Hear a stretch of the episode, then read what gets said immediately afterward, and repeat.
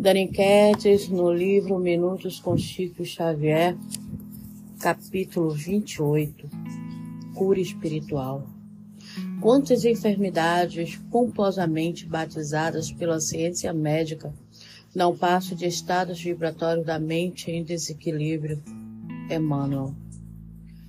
No trato com as nossas doenças, além dos cuidados médicos indispensáveis à nossa cura não nos esqueçamos também de que, quase sempre, a origem de toda enfermidade principia nos recessos do espírito. A doença, quando se manifesta no corpo físico, já está em sua fase conclusiva em seu ciclo derradeiro.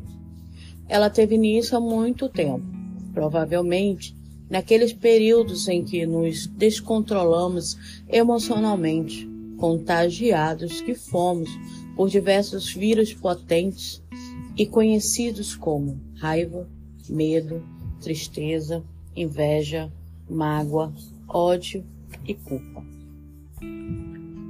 Como a doença vem de dentro para fora, isto é, do espírito para a matéria, o encontro da cura também dependerá da renovação interior do enfermo. Não basta uma simples pintura quando a parede apresenta trincas. Renovar-se é o processo de consertar nossas rachaduras internas. É escolher novas respostas para velhas questões até hoje não resolvidas.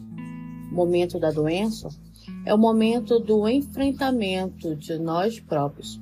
É o momento de tirarmos o lixo que jogamos debaixo do tapete é o ensejo de encararmos nossas paredes rachadas.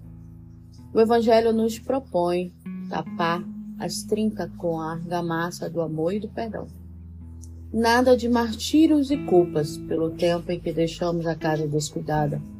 O momento pede responsabilidade de não mais se viver de forma tão desequilibrada.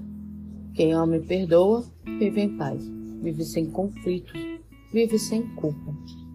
Quando atingimos esse patamar de harmonia interior, nossa mente vibra nas melhores frequências do equilíbrio e da felicidade, fazendo com que a saúde do espírito se derrame por todo o corpo. Vamos começar agora mesmo o nosso tratamento. A doença sempre vem de dentro para fora. Isso já está cientificamente comprovado. Quando guardamos mágoas adoecemos.